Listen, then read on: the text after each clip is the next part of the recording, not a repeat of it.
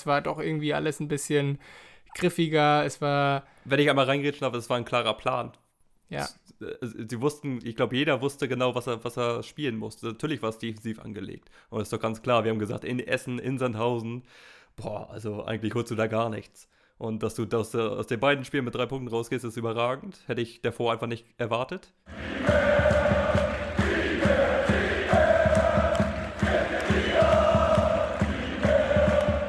Mühlentalk, dein Podcast über den VfB Lübeck.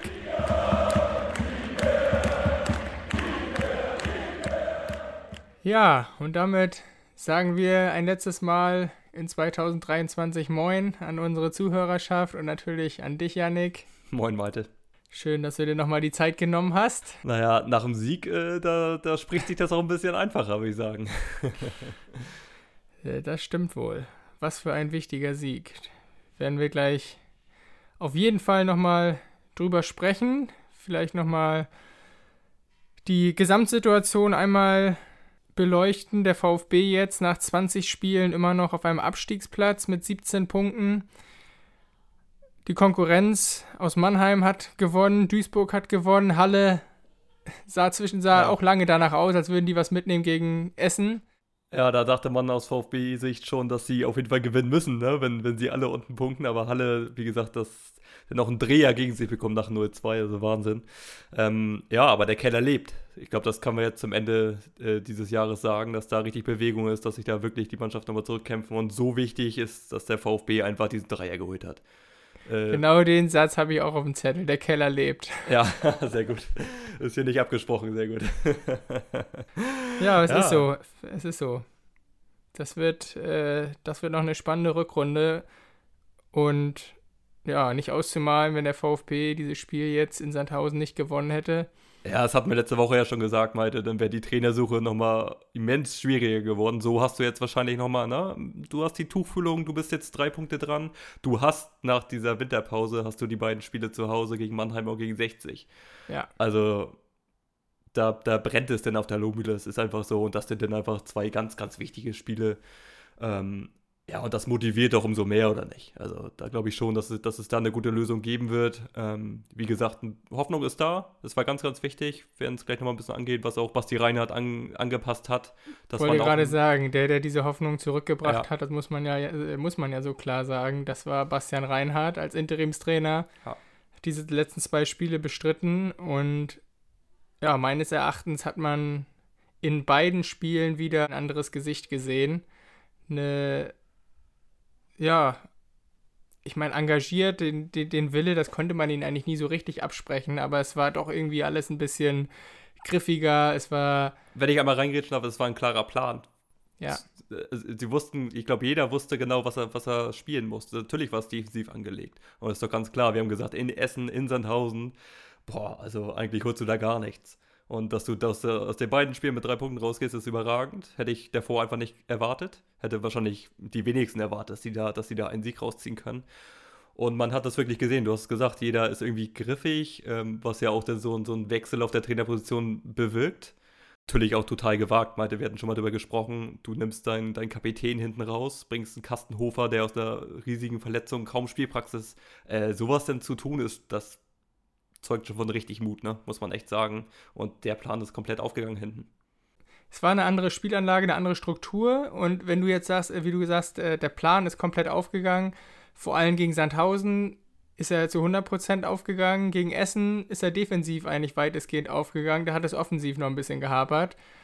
Aber das haben sie ja gegen Sandhausen, daran haben sie dann wieder gearbeitet in diesen ein, zwei Tagen, die sie dazwischen hatten. Das war ja offensichtlich, dass sie das Offensivspiel irgendwie genau. äh, effektiver gestalten mussten. Ja, und, und, und vor Essen hatte er zwei Trainingseinheiten. Das ist klar, dass du da im Offensivspiel, äh, dass es da, da kannst du noch nicht ansetzen, sagen wir es so. Du musst gucken, dass du die Defensive irgendwie hast. Und sie hatten am Ende trotzdem auch in Essen, hatten sie die Chance, noch einen Punkt mitzunehmen. Wenn der Kono das Ding äh, kurz vor Schluss dann noch ja. reinmacht, ne, dann nimmst ja. du da vielleicht sogar einen Punkt mit. Da waren sie auch dran. Ähm, und ja, defensiv ist es aufgegangen mit, mit, mit Löden. Ähm, du hattest es auch gleich gesagt, na Löden, da hast du diese, diese Wucht, diese Kopfballwucht, diese, na, er steht einfach sein Mann da hinten. Das, das ist schon, das ist richtig gut. Und du hast Tempo mit Kastenhofer daneben. Das harmoniert gut. Ähm, in den zwei Spielen, wie gesagt, haben sich, haben sich direkt gefunden. haben es gut gemacht. Hinten links mit Sternberg ist sowieso eine Bank, finde ich, wieder überragende Spiele gemacht. Ähm, und das, was wir auch ein bisschen gehofft und gefordert haben, ist, ist mit Sommer auf der Rechtsposition, Rechtsverteidigerposition hast du, hast du Tempo. Ähm, jetzt gegen Sandhausen, diese Umschaltmomente, dass du denn auch mit Tempo, weil ohne Tempo, wir haben es gesagt, wenn du nur einen Hauptmann auf dem Feld hast, dann bringt es dir nichts. Ähm, und taktisch ist es nun mal so angelegt, dass du in Essen mit, mit einem Velasco auf der anderen Seite und einem Hauptmann, dass du eine, eine gewisse Flügelzange hast, dass du auch Entlastung schaffen musst.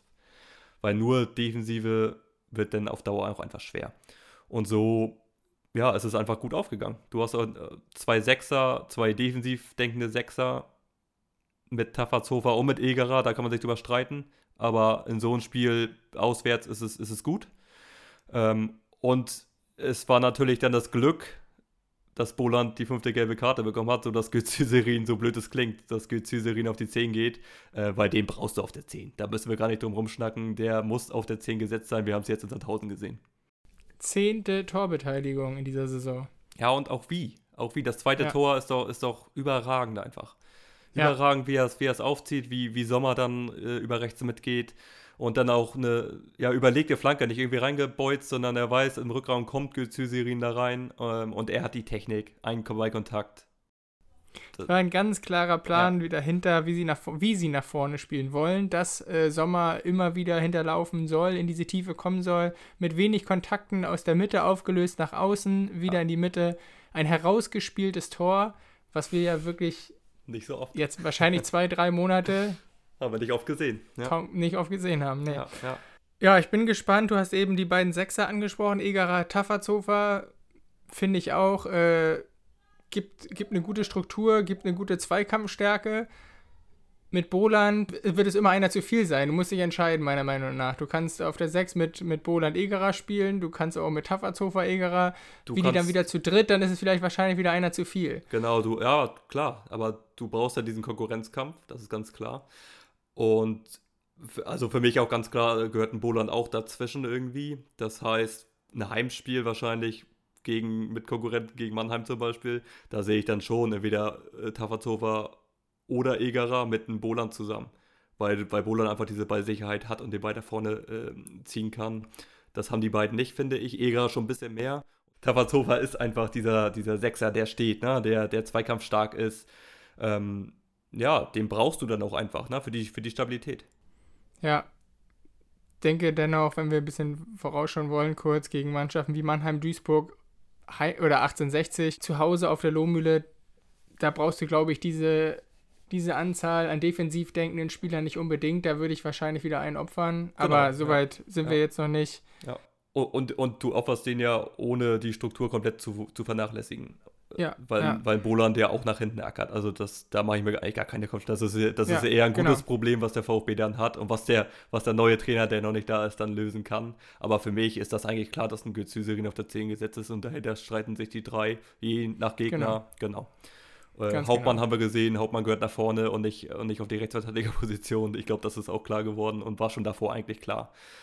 Ähm, auf der anderen Seite finde ich es gut, dass jetzt ein Polido, den hatten wir halt auch angezählt, weil von ihm einfach nichts kam. Aber wenn er diese Leistung bringt, auch diese Defensivleistung, er grätscht, er läuft hinterher, er hat Bock, ähm, diese Konstanz muss man von so einem Spieler auch einfach erwarten können. Und wenn er die bringt, dann, dann hast du mit Velasco dann ein richtig geiles Duo, was sich um den, um den Platz im linken Mittelfeld streitet. Genau darum geht es doch. Dass die beiden sich pushen, dass sie und, und dann nach 60, wenn der eine nicht mehr kann, kommt der nächste. Ich wollte ähm, gerade sagen, wenn du Velasco nachlegen kannst, genau. das ist ja ein Traum. Ja, und, und, und genau so muss es doch gehen. Dass, dass das Tempo so ein bisschen im Kader fehlt, das ist, das ist auch klar. Vielleicht, also das wäre zum Beispiel, aber da kommen wir in der nächsten Folge. Wir machen ja noch eine Folge, wo wir dann das große Ganze so ein bisschen beleuchten.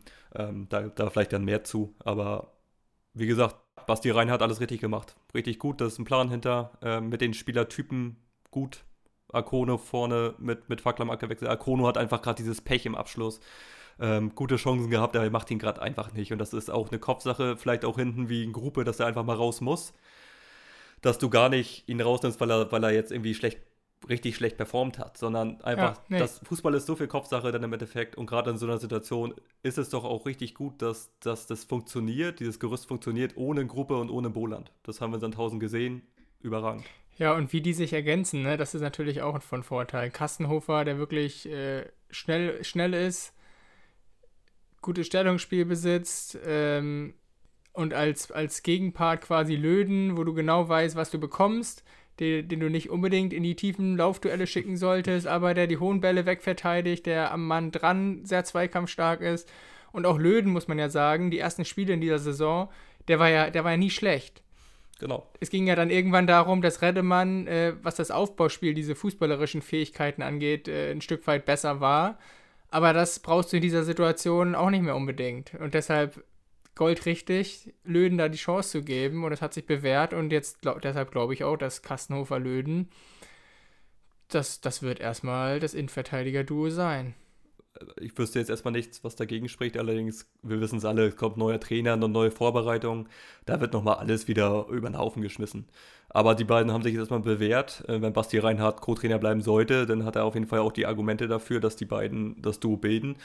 Und es ist ja dann auch, stand da wirklich sehr defensiv. Und da kannst du einen Löwen natürlich gebrauchen. Sofern du das Spiel ein bisschen weiter vorne anlegst, sobald die Kette ein bisschen weiter höher steht.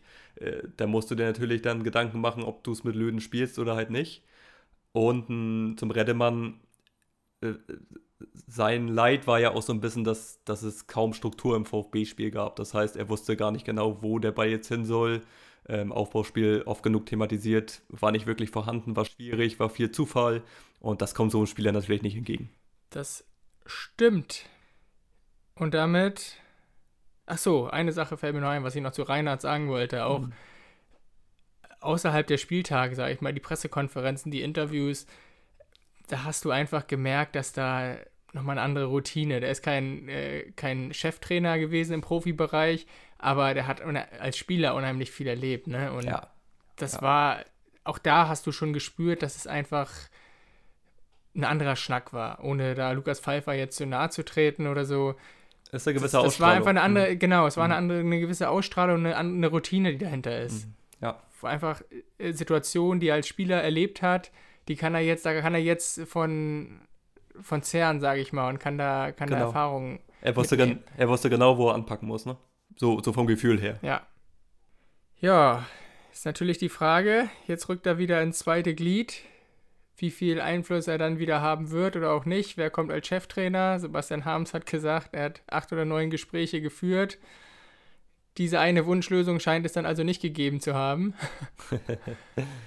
jetzt sind es noch äh, vier, die Hälfte oder was hat er gesagt? Drei oder vier Kandidaten jetzt im engeren Kreis. Hertel wohl nicht. Ja, ich glaube, es ist mühsam, irgendwie über, über, Namen, über Namen zu spekulieren. Ja. Ich glaube, das ist gerade echt, ja, ich glaube, weiß keiner so genau, welcher Name da nachher präsentiert wird. Deswegen ist es da jetzt ein bisschen schwierig, da über irgendwelche Namen jetzt nochmal zu sprechen. Wir haben ja schon viele reingeschmissen, wo man so, ne, die, die halt erstmal auf den, auf den Tisch kommen, die mit Sicherheit auch besprochen worden sind. Ähm, wie gesagt, die, die Grundlage hat sich auf jeden Fall deutlich verbessert mit dem Sieg. Ne? Du hast auf, du hast den Tabellen 15. hast du jetzt auch ähm, nur drei Punkte Rückstand und die kommen halt in zwei Spielen mit 60 wo ja auch ganz, ganz viele Fragezeichen aktuell Trainer sind. Dann. Ja, das ist ja auch völlig wild. Mannheim hat jetzt bestätigt, klar, dass, dass Rüdiger Rehm Trainer bleibt. Ähm, der, der hat den Job auf jeden Fall in den letzten Spielen jetzt gerettet. Wie gesagt, so viel gibt es da jetzt auch erstmal gar nicht mehr zu sagen. Wir machen ja nochmal eine, eine etwas längere Folge wahrscheinlich zwischen Weihnachten, Neujahr oder irgendwie Anfang Januar. Schauen wir mal. Werden euch da auf jeden Fall auf den Laufenden halten, na, wie wir es angehen werden. Ich glaube, zu den Spielen haben wir jetzt erstmal unsere Eindrücke geschildert. Ähm, dazu kommt natürlich auch, dass, dass der VfB auch einfach ein gewisses Glück auch endlich mal hatte in Sandhausen. Ähm, man wünscht keinem irgendwelche Verletzungen oder so, aber das war ja schon arg gebeutelt, was, was bei Sandhausen da nachher ähm, los war, ne? Mit, mit, mit äh, Otto, der sich verletzt hatte. Ähm, vorne fehlten dann natürlich auch. Evina. Genau, Evina ja. fehlten natürlich auch die Alternativen. Aber trotzdem, das soll die Leistung gar nicht schmälern, aber gehört dann auch zur Wahrheit dazu äh, VfB oft genug Pech gehabt. Ich glaube, in Essen das Ding musst du auch davor, musst du davor wahrscheinlich auch abpfeifen, ne? Wo ähm, beim, beim 0-1 ja. als Egerer ja. äh, gefoult ja. wird, ne? Das, das Ding musst du wahrscheinlich auch, dadurch fällt das 1-0. Das sind einfach diese Sachen, da hat der VfB einfach ganz, ganz viel Pech jetzt auch in, der, in dieser Hinserie gehabt. Ganz viele Entscheidungen gegen sich, auch 50-50 Entscheidungen, die dann gegen sich gepfiffen werden. Ähm, ja, ist halt so, muss man annehmen, aber es kommt halt auch viel Pech dazu. Das lassen wir so stehen. Und dann würde ich sagen, schöne Weihnachten. Dir, unserer Hörerschaft natürlich. Macht euch gemütlich, lasst euch nicht stressen. Und dann hören wir uns mit der Analysefolge wahrscheinlich im neuen Jahr, denke ich. Ja, dem kann ich mich nur anschließen. Nochmal ein bisschen, ein bisschen Stoff vor Weihnachten vielleicht oder auch zwischen den Feiertagen, genau. Und dann, genau, schauen wir mal mit ein paar Tage Abstand, na, wie wir die ganze Situation betrachten, welcher Trainer dann vielleicht schon vorgestellt ist. Und dann, ähm, ja, gehen wir es an. In dem Sinne. Schönen Abend, genau, Schönen Abend. bis dahin. Bis dann. Ciao, ciao. Ciao, ciao.